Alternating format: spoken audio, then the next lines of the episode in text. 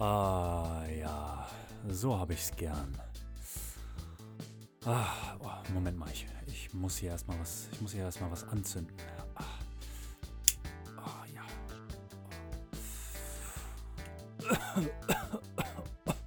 Boah, das ist wieder so ein richtig hammerstarkes Ding. Uh, ah, es riecht aber richtig gut und es entspannt mich immer so. Oh, ja, richtig geil.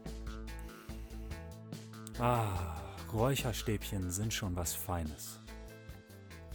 Ja, wie? Was habt ihr denn gedacht, was ich hier mache? Ich mache hier meinen Podcast, Leute, und nichts anderes. Na, ihr seid mir ja ein paar. Herzlich willkommen, ihr guten Menschen, zu Episode 3 bei Ein Ticket zur Milchstraße.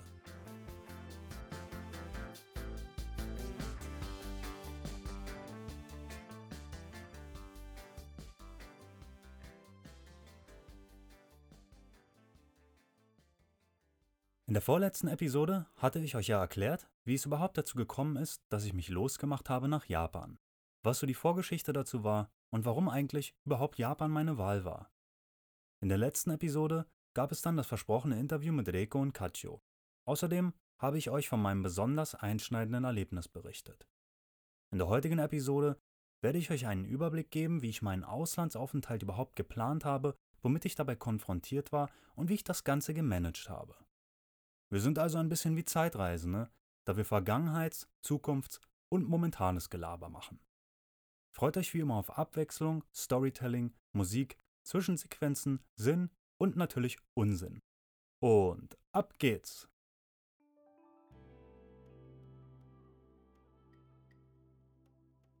Gemanagt. Hm. Das klingt irgendwie ziemlich aufgeblasen und anstrengend. Eine Reise zu planen kann ja wohl nicht allzu schwierig sein. Und irgendwo wegzuziehen auch nicht. Einfach den ganzen Kram, den man hat, lagern, verkaufen, verschenken oder verschrotten. Die Formalitäten regeln und auf Wiedersehen sagen. Und ab geht der Peter. Also im Grunde lief es auch genau so, nur dass es überhaupt nicht so lief. Womit habe ich damals angefangen? Ganz einfach. Mit einem Entschluss. Meine Idee, ein Auslandsjahr in Japan zu machen, entstand während meiner ersten Tour in dieses Land, von der ich euch berichtet habe. Diese Idee war schon ziemlich alt und hatte mich sogar nach dieser Reise vor zehn Jahren dazu gebracht, das Formular fürs Work and Holiday Visa direkt mal auszufüllen. Aber wie das manchmal so ist, wenn Alltag und Gewohnheit einen erstmal wieder im Griff haben, verblasst manchmal eine so klar gesehene Idee zu einem verschwommenen Traum, den man immer wieder träumt, aber irgendwie ins Leere fasst, wenn man danach greift. Boah, schön gesagt. Gänsehaut, Junge. Der ausgefüllte Wisch landete also in der Dokumentenkiste irgendwo zwischen ist mir egal geworden und naja, vielleicht brauche ich das irgendwann nochmal. Job, Freunde, Gewohnheiten und allerlei Ablenkungen durch PC-Spielen, Playstation, neuer Fernseher hier, neues Motorrad da und vieles mehr sorgte dafür, dass ich den ausgefüllten Antrag immer mehr vergaß. Doppelt falsch. Wie? Was jetzt? Es hat eine Weile gedauert. Aber erstens, weder der Job, noch die Freunde, noch das Auto oder sonst was trägt hier irgendwelche Schuld an meinem verblassten Traum. Und zweitens habe ich den Antrag nie vergessen. Zuerstens, Schuld daran, dass die einst so hell leuchtende Flamme um dieses Auslandsjahr fast erlosch, trug nur ich. Zu zweitens, eine Idee, die so tiefe Wurzeln in einem geschlagen hat, wie für mich damals diese ganze Sache mit dem Auslandsjahr kann einen nicht loslassen, denke ich. Der wahre Grund, warum ich damals nicht sofort wieder nach Japan gestartet bin, ist mir erst heute, so viele Jahre später, wirklich bewusst geworden, wo ich hier bin. Ich hatte einfach Angst. Ich hatte Angst, mich diesem wunderschönen Abenteuer zu stellen, mit all seinen Höhen und Tiefen. Ich dachte, ich wäre nicht bereit und würde es irgendwann schon sein, um es dann nachzuholen. Ich dachte, irgendwann werde ich mich schon dazu aufraffen und es dann wirklich tun. Ich wollte also meinem zukünftigen Ich die Arbeit und Verantwortung aufzwingen, vor der mein momentanes Ich damals solche Angst hatte. Wie feige und wie unfair das ist, kann ich gar nicht genug betonen. Irgendjemandem oder sogar sich selbst die Schuld oder Bürde anzuhängen und dann noch in der Vergangenheit oder Zukunft ist einfach nur feige. Und gleichzeitig absolut menschlich. Dass ich also irgendwelchen Jobs und so weiter die Schuld gab, dass ich nicht nach Japan ging, meinem zukünftigen angeblich besseren Ich die Bürde übertrug und dass ich vorgab, meinen Traum in Japan langsam zu vergessen, lag nur an meiner Angst, das Abenteuer wirklich zu konkretisieren, die Fakten zu sammeln und mich allen Herausforderungen zu stellen. Lieber suchte ich ein Opfer und gab vor, das Feuer war bereits erloschen. Ein Rat von mir, der diese ganzen Fehler gemacht hat und der es dann auch noch über zehn Jahre quälend durchgezogen hat, seine Träume und Gefühle zu ignorieren. Was auch immer es für euch ist, das dieses einzigartige große Feuer in euch weckt, das euch direkt zum Lachen oder Weinen bringt, weil ihr es so sehr wollt und weil es euch so sehr bewegt. Was auch immer es ist, das ihr aufschiebt, weil ihr es fürchtet oder weil ihr nicht bereit seid, keine Zeit habt oder kein Geld habt. Was auch immer es ist, wofür ihr vor lauter Ausreden kaum noch welche übrig habt, es nicht zu tun, verdammte Scheiße. Tut es bitte einfach. Ihr werdet niemals bereit sein. Denn niemand ist jemals für irgendwas bereit. Die uns allen so bekannten großen Menschen unserer Zeit waren in Wirklichkeit auch nie bereit für irgendwas. Menschen, von denen ihr vielleicht denkt, sie seien so stark und unerschütterlich, sind natürlich schon so geboren worden. Bullshit. Sie sind durch die heftigsten mentalen Unwetter gewandert. Sie sind unter ihren eigenen mentalen Felsen begraben worden, haben sich hunderte Male beim Fallen alles aufgeschlagen, haben geweint, sich gefürchtet, sie haben geblutet, teilweise körperlich und seelisch. Warum stehen genau diese Menschen also so stark und strahlend da, als ob sie nichts umhauen kann? Ganz einfach, genau weil sie das alles erlebt haben und erleben. Sie haben gelernt, wie man ausweicht, kontert, verhandelt, kämpft und wieder aufsteht, um sich den Schmutz aus dem verheulten Gesicht zu wischen. Jeder von uns hat sein eigenes Päckchen zu tragen. Zu behaupten, ein Päckchen sei größer als das andere, ist vielleicht ein wenig unfair. Für jeden Menschen wiegt etwas anderes schwerer. Aber dennoch ein etwas spitzzüngiger Vergleich. Einer bekommt eine Krise, wenn der goldene Löffel mit der Nummer 300 nicht an seiner üblichen Stelle liegt. Ein anderer ist froh, wenn er heute nicht zum vierten Mal vergewaltigt wurde, sondern nur zum dritten Mal. Ein wieder anderer ist längst gestorben und hat gar keine Chance, überhaupt noch teilzunehmen am Spiel des Lebens. Wie unser Päckchen aussieht, das wissen nur wir selbst. Aber ab und zu das Päckchen eines anderen anzuheben, hat mir geholfen zu verstehen, dass ich meins oft schwerer mache, als es ist. Also zurück zum Anfang. Alles begann mit einem Entschluss. Der war ja schon da, musste aber wieder erneut gefasst werden. Die Situation meiner Freundin und mir in Berlin kennt ihr ja schon aus Episode 1. Für uns war es also ein ganz normaler Tag vor circa anderthalb Jahren. Wir überlegten, wie wir so unsere Zeit an diesem Tag verbringen wollten und kamen im Grunde wie so oft zu dem Schluss, in die Berliner Schlossstraße zu fahren. Üblicherweise zog es uns dorthin, wenn wir dieses spezielle Bedürfnis hatten, uns mit Menschen zu umgeben, um ein bisschen Alltagsstress zu vergessen. Es gibt dort haufenweise Geschäfte, große Einkaufsmalls, Restaurants, Cafés und so weiter. In den letzten drei Jahren vor der jetzigen Reise waren wir irgendwie immer häufiger an der Schlossstraße gelandet, wobei der Ablauf immer der gleiche war. Lust hatten wir eigentlich keine. Gesehen hatten wir das alles auch schon, tausende Male oder mehr. Aber trotzdem, es gab auch nichts anderes, worauf wir Bock hatten. Also ab ins Auto und los. Dort wussten wir wenigstens, was uns erwartet. Es gab keine Überraschungen oder größere Komplikationen. Natürlich, bis auf den Berliner Verkehr, Parkplatzstreitereien um den letzten vorhandenen Parkplatz, ein paar besoffene oder bekiffte Assis und so weiter. Alles ganz normal eben. Wir bummelten dann immer die eine Seite der Schlossstraße hoch und die andere Seite zurück. In der Schlossstraße gibt es einen Haufen toller alte Hausfassaden und kleine Geschäfte mit angenehmem Flair. Ignoriert man den ganzen Müll und die manchmal sehr merkwürdigen Menschen um sich herum, ist es echt auszuhalten dort. Ihr merkt schon, ich vermisse das alles wirklich sehr. Jedenfalls waren wir am Schlendern und kehrten spontan bei unserem japanischen Lieblingsrestaurant ein, was ziemlich selten war, da wir im Grunde das meiste von unserem Geld sparten, für keinen besonderen Zweck. Das Restaurant heißt Ishin und ist eher sowas wie eine Kantine im fünften Stock eines Naturkaufhauses. Die meisten Kunden sind Stammkunden, die in der Schlossstraße selbst irgendwo arbeiten und zur Pause dort essen. Das Personal ist erstaunlicherweise größtenteils japanischer Herkunft, zumindest die beiden Hauptköche und ein paar Servicekräfte. Das Ishin ist also Teil des Kaufhauses und eine offene Einkehrmöglichkeit, könnte man sagen. Wir saßen gerne am Fenster, mit Blick auf die Dächer über den Steglitzer Bezirk. Dort konnte man etwas von dem Lärm der Stadt vergessen und ein bisschen abschweifen und träumen. Ich weiß noch, wo wir saßen. Es war direkt links neben dem Fahrstuhl, der einen zum Ishin bringt, mit relativ gutem Blick aus der Glasfassade heraus. Unsere Bestellung war wie immer richtig frech und günstig. Zwei Schalen weißer Reis, der eigentlich nur als Zusatzorder zu einem Hauptgericht fungierte, zweimal Edamame, also grüne gekochte Bohnen, zweimal Gyoza, also Teigtaschen, und ich eine Portion Butadon, also Schweinefleisch, auf Reis mit Zwiebeln und Ingwer. Alles zusammen ultra günstig, für irgendwas um die 15 Euro. Denn Tee gab es umsonst und Trinken bestellten wir nicht. Wie also schon gesagt, ultra frech. Aber low budget. In der letzten Zeit überkam mich immer öfter ein melancholisches Gefühl, wenn wir im Ishin saßen. Ganz ehrlich gesagt, war es manchmal sogar gepaart mit einer Art Trauer- oder Angstzustand. Also Gänsehaut, Unwohlsein und sowas. Ganz komisch jedenfalls. Zuerst lag nahe, dass mich der Koch vergiften wollte. Er sah dem Typen ähnlich, den ich einige Tage zuvor mit meinem Bike auf dem Bürgersteig geschnitten hatte.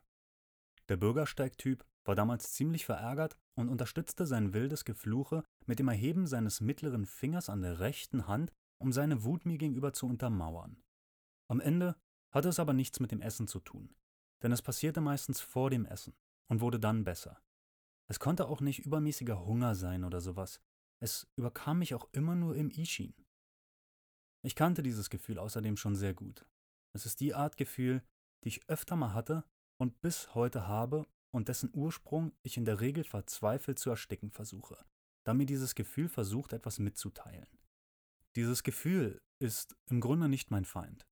Denn auch wenn sich der Geist und der Körper definitiv nach feindlicher Belagerung anfühlt, will dieses Gefühl einfach nur gehört werden. Denn es ist allein und möchte sich mitteilen. Das tut es, indem es uns in einen üblen Zustand versetzt, den wir nicht ignorieren können. Übelkeit, Unwohlsein, Unsicherheit, Gänsehaut, Kribbeln im Bauch, Schwindel. Alles mögliche Erscheinungen des kleinen, einsamen Gefühls.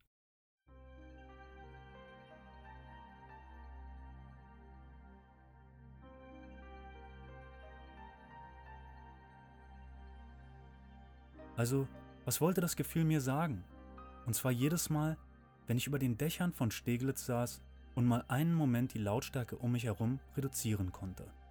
Im Ishin, dem Restaurant, dessen Optik, Mitarbeiter, Lebensmittelangebot und Geruch mich so sehr an Japan und meine Erlebnisse dort erinnerte.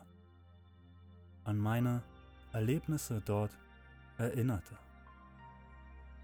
War da nicht mal ein Traum gewesen? Lange verblasst und unmöglich weit entfernt, um danach zu greifen? In eine Kiste verfrachtet und auf dem Grund des Meeres innerhalb der endlosen Weiten meiner Seele versenkt? Eine Sehnsucht, die quälend versuchte, sich den Weg aus dieser versenkten Kiste zu schreien und dabei von mir seit Jahren immer wieder abgestumpft und gefühlslos ignoriert wurde?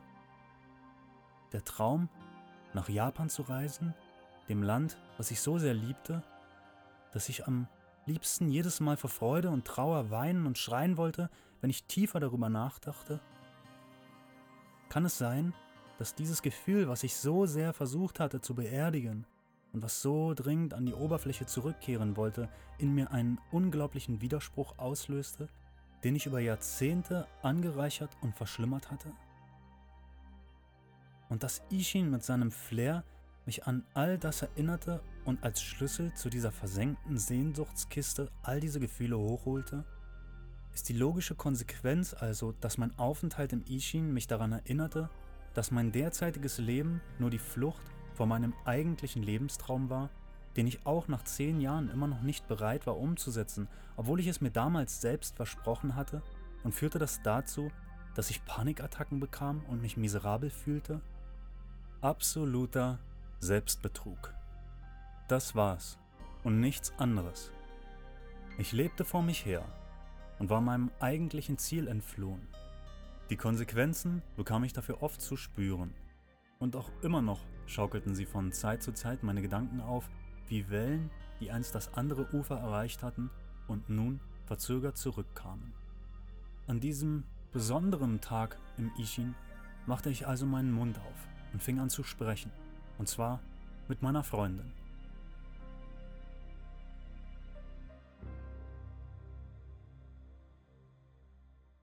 Wir sprachen uns aus über die Möglichkeit, alles zu kündigen, zurückzulassen und ein Auslandsjahr zu machen. Sie war ja auch schon zweimal in Japan und wusste, wie sicher es dort war und wie angenehm flüssig das Reisen dort sein konnte. Wir hangelten uns von Thema zu Thema und hatten natürlich eine Heidenangst. Wir erreichten den Punkt, wo wir uns in der Theorie dazu entschieden, es zu wagen, waren dabei aber immer noch so unsicher, dass ich einen Vorschlag machte. Einfach einen Flug zu buchen erschien mir ohne etwas Grundrecherche einfach zu unlogisch, um es zu tun. Also so unlogisch, dass ich es auch nicht cool fand, so unlogisch zu handeln, weil es schon wieder cool sein könnte. Wir verdienten unser Geld nicht unbedingt sehr einfach. Daher war uns jeder Euro ziemlich wichtig und wir überlegten genau, wofür wir ihn ausgaben. Mir kam also eine andere Idee. Fünf Minuten Fußmarsch vom Ishin entfernt gab es einen Globetrotter-Shop. Ein riesen Outdoor-Geschäft mit einer eigenen Reiseberatungsstelle. Sogar Impfungen konnte man sich dort holen und alles, was das Outdoor-Herz begehrt. Was, wenn wir da jetzt rüberlaufen und uns zwei mega geile Taschen oder Rucksäcke für diese Reise kaufen, um was in der Hand zu haben, um es wirklich zu machen? Wie gesagt, Geld auszugeben tat uns weh. Also einfach mal einen 180 Euro Tracking-Rucksack zu kaufen, bedeutete für uns, das Ding wäre wirklich geritzt. Ich quatschte das mit meiner Freundin ab es gab ein Shake Hands, wir aßen auf und liefen zu Globetrotter. Über die Jahre hatte ich bereits viel mit allerlei Taschen und Rucksäcken experimentiert und wusste sogar, was ich brauchte. Es gab aber natürlich auch ein Limit im Preis. So fiel die Wahl, nach viel Recherche und Ausprobieren, auf einen 170 Euro Osprey Duffel-Rucksack mit Rädern. Wasserfest und aus irgendwelchem recycelten Plastikstuff gemacht. Oder einfach gesagt, ziemlich stylische Dinger in geilen Farben. Weil ich keinen Bock auf Diebstahl hatte, blieben wir aber bei Schwarz und Blau. Die Größe 150 Liter. Ob das Ding seinen Zweck tun würde, wussten wir nicht. War aber auch egal. Unser Leben musste da rein. Egal wie. Ab zur Kasse, bezahlen und nach Hause. Wir packten die Dinge aus und uns wurde etwas klarer, dass was passieren wird in naher Zukunft. Wir überlegten, wie wir damit umgehen würden und entschieden uns, es erstmal geheim zu halten und nichts zu sagen. Viel reden kann schließlich jeder. Und ich besonders viel. Ist ja auch ein Podcast. Haben wir damals aber wirklich realisiert, dass wir das machen werden? Absolut nicht. Meiner Meinung nach ist so ein Ereignis viel zu groß, um das wirklich zu kapieren, bis du es machst. Ich habe mir von Anfang an gesagt, ob ich das wirklich mache, weiß ich erst dann, wenn ich im Flieger sitze und abhebe. Das wurde so etwas wie mein Credo, und sollte keine Ausrede sein, erhielt es mich auf den Boden der Tatsachen. Es war nämlich ein langer Weg bis zum Flugzeugsitz D23.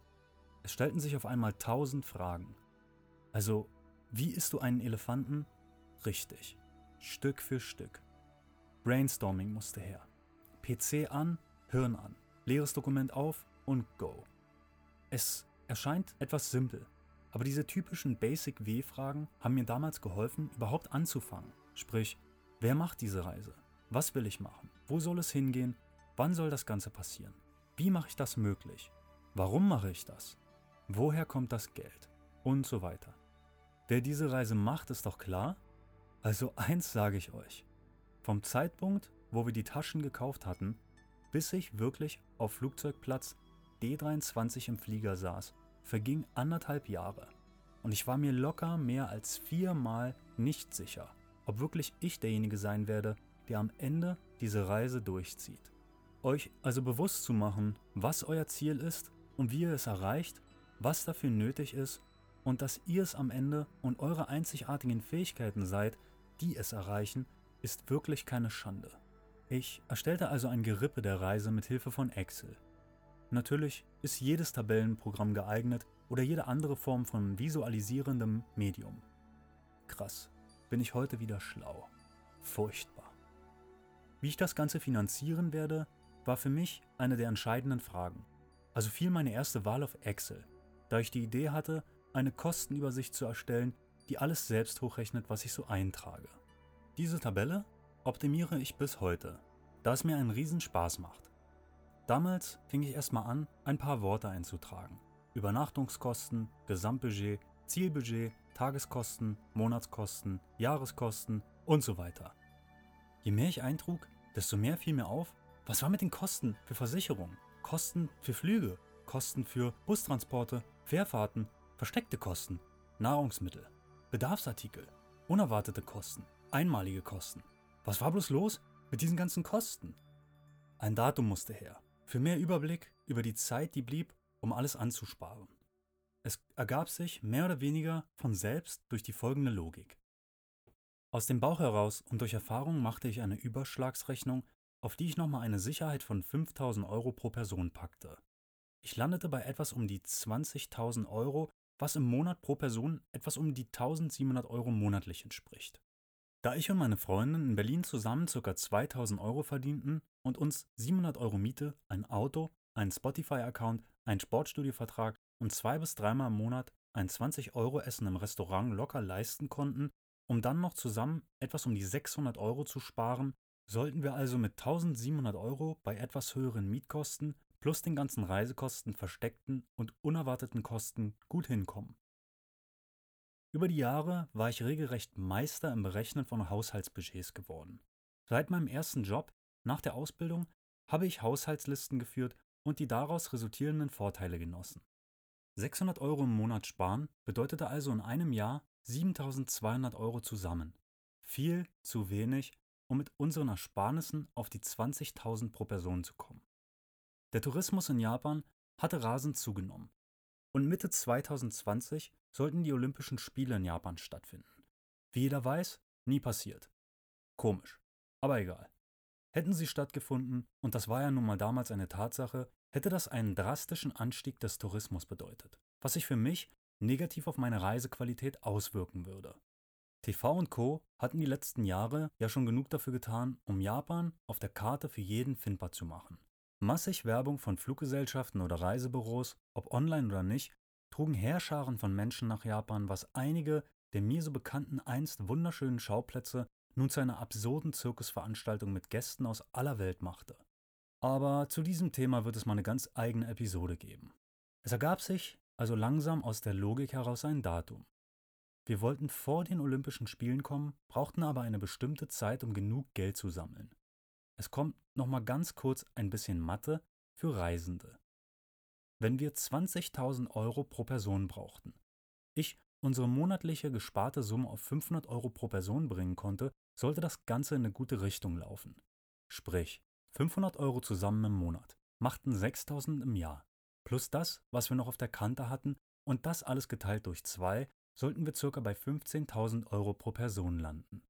Immer noch etwas zu wenig, um wirklich sicher zu gehen. Aber ein Anfang. Und natürlich weitaus genug, wenn man noch bedenkt, wir nehmen ein Zelt mit, versuchen zu hitchhiken und suchen uns Arbeit vor Ort. Der Plan war ja nicht, irgendwo ein Jahr zu bleiben, was alles wesentlich günstiger macht, sondern wir wollten eine ziemlich lange Route durch den südlichen Teil Japans machen. Wobei allein das recherchierte Budget für Transporte ca. 4000 Euro pro Person machte.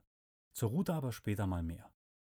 Die Wahl fiel also auf Ende Dezember 2019, was uns circa ein Jahr und fünf Monate oder so verschaffte.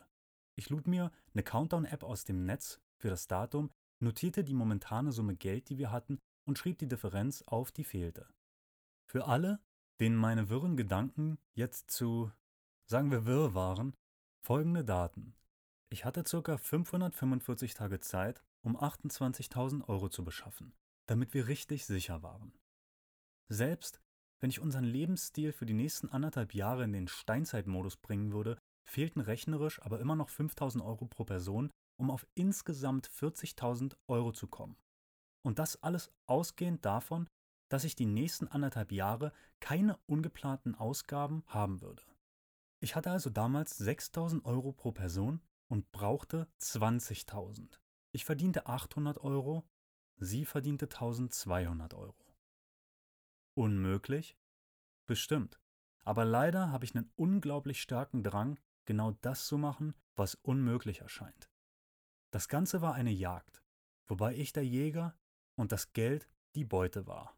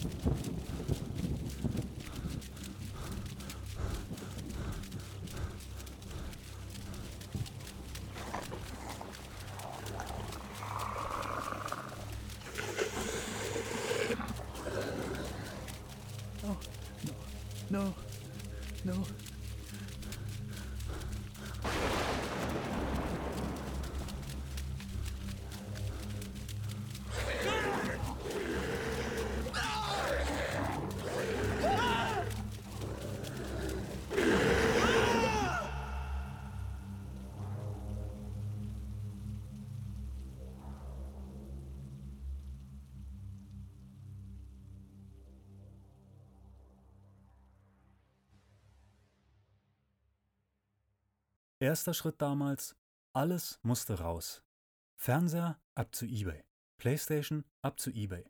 Mein alter Gameboy, Klamotten, der alte PC, Schuhe, das neu gekaufte Sofa, Deko, meine letzte Gitarre, die ich noch übrig hatte, alles, was auch nur ansatzweise Qualität hatte, landete bei eBay. Ich hatte dort seit über neun Jahren Erfahrung und wusste, was geht und was nicht. Ich wertete alte Fahrräder auf und verkaufte sie. Sogar ein Rollstuhl war dabei. Die Preise waren teilweise lächerlich. Gerade bei eBay Kleinanzeigen kommen oft Menschen, die in keiner stabilen Lebenssituation sind oder sogar stark angewiesen auf ein bestimmtes Produkt. So landete der ein oder andere Gegenstand auch mal weit unterm Preis oder sogar umsonst beim nächsten Kunden. Ich traf dafür aber eine Menge abgefahrener Menschen in dieser Zeit. Sogar ein Afrikaner, der eine alte Nähmaschine mit ein paar Freunden im Auto nach Afrika fuhr. Klasse Menschen, mit tollen Geschichten im Gepäck. Es ging teilweise schon fast mehr ums Kennenlernen als ums Verkaufen. Ich kann das Ganze also nur empfehlen. Altes Verstärker-Equipment und alles, was bei anderen, die ich so kannte, im Keller vergammelte, machte ich in meiner Freizeit in meiner selbstgebastelten Werkstatt zu einem anbietbaren Produkt. Meine Freundin schraubte ihre Stunden auf der Arbeit hoch und versuchte ihre Selbstständigkeit anzukurbeln, um ihren Teil dazu beizutragen. Ich nahm Einmaljobs an und pflegte Grundstücke. Wann immer sich die Chance auf eine kleine Spende gegen Arbeit ergab, war ich da. Ich muss und möchte hier etwas unglaublich Wichtiges loswerden. Ohne ein paar ganz besondere Menschen hätten wir dieses Abenteuer vermutlich weder finanziell noch mental gepackt. Die nächsten Momente meines Lebens und dieses Podcasts widme ich jetzt sehr bewusst genau diesen Menschen.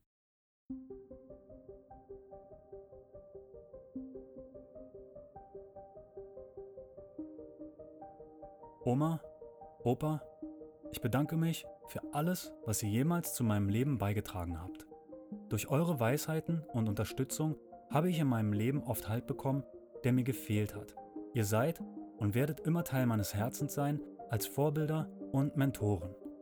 Mama, Papa, dass ich diese Welt in all ihren Formen spüren, in all ihren Farben sehen, sie riechen, schmecken und hören kann, verdanke ich der Tatsache, dass ihr mein Leben geschaffen habt.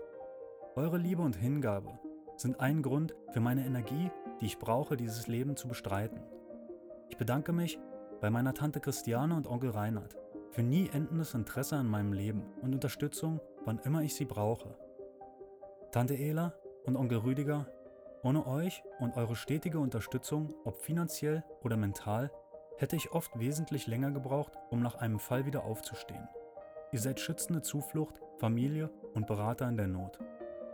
Dank an meine Tante Petra, die auf ihre ganz eigene Art und Weise ihre Liebe und ihr Interesse an dieser Unternehmung gezeigt hat. Gib auf dich acht. Meine Cousine Alina, die durch ihre unendlich erscheinende positive Energie als beruhigende und inspirierende Quelle für mich gewirkt hat. Heike und Stefan, Nachbarn, Zieheltern, Freunde. Zwei große Herzen auf Beinen, die stets mit offenen Augen und Ohren in der Welt unterwegs sind, um zu helfen, wo jemand Hilfe benötigt. Danke, Leute. Ich sage Danke an jeden aus der Familie meiner Freundin, der uns in guter Absicht unterstützt hat und sowohl mich als auch Daisy damit gestärkt hat. Danke an Frau Seehase, Frau Winter und Frau Hartung, die verwitweten alten Damen aus meiner Nachbarschaft, denen ein reparierter Geschirrspüler, ein gemähter Rasen oder ein ordentlicher Keller immer ein faires Trinkgeld wert war und die mich kennen, seit ich ein kleiner Junge war. Zuletzt bedanke ich mich bei meinen Freunden, und zwar bei denjenigen, welche vom ersten Tag der Planung bis heute ein Interesse gezeigt und unterstützt haben. Ihr habt im Rahmen eurer Möglichkeit bewiesen, dass ihr Freunde seid. Und der Wert eures Daseins wird mir in meiner Abwesenheit bewusster denn je. Ihr alle habt etwas von euch selbst gegeben und seid als kleiner Teil in diese Reise eingeflossen, um ein großes Ganzes zu ergeben. Wir lieben euch, schätzen und respektieren euch aus tiefstem Herzen.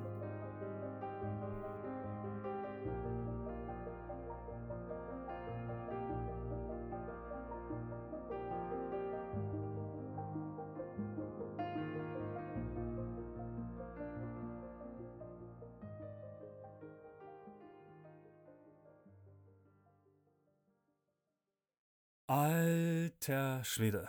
Ich weiß nicht, wie es euch geht, Leute, aber ich brauche jetzt erstmal einen Schluck Tee, die dritte Packung Tempos und eine ordentliche Backpfeife, um weiterzumachen. Als erstes flog also alles raus, was wir zum Leben nicht brauchten, und landete als bunte Scheine und Münzen in der Spardose. Das Datum stand fest, ich konnte daran arbeiten, die Kostentabelle zu optimieren und meine Recherchen rund um die Reise und das ich sag mal Auswandern aus Berlin zu starten. Sauber. Klingt ja richtig fluffig der Plan. Bisschen Recherche hier, bisschen Tabelle da, arbeiten gehen, Geld verdienen und dann in einem Jahr und paar Monaten Adios amigos. Ja, also mindestens genau so ist es auch abgelaufen. Nur, dass es gar nicht so abgelaufen ist. Ja, wie ist es denn dann abgelaufen? Hm, das ist etwas schwierig zusammenzufassen, aber ich versuch's mal ohne zu viel Negativität verständlich zu machen. Die Planung solch einer Unternehmung ist natürlich an sich ein total aufregender, positiver und spaßiger Teil, der zwar eine gewisse Spannung erzeugt, die aber im Grunde auch aus viel Vorfreude besteht. Trotzdem ist die Planungsphase aber unweigerlich mit einer Art Konfrontation und Stress verbunden. Dahingehend, dass wir erstens realisierten, was wir noch alles zu tun hatten, zweitens, dass wir nach und nach unser Zuhause verkauften, was einfach irgendwie merkwürdig war, und drittens, uns ein Riesenhaufen an wechselnden Emotionen stetig begleitete. Ich kann nicht bestätigen, dass es einfacher ist, so etwas zu zweit zu machen als alleine. Das hängt sehr stark von der Beziehung und den Charakteren der Partner ab. Allein ergeben sich andere Schwierigkeiten als zu zweit und andersherum. Ich muss mal kurz was anmerken. Jeder, der es noch nicht gesehen hat, ich habe ja jetzt ähm, mein Studio nochmals verbessert, sage ich jetzt einfach mal.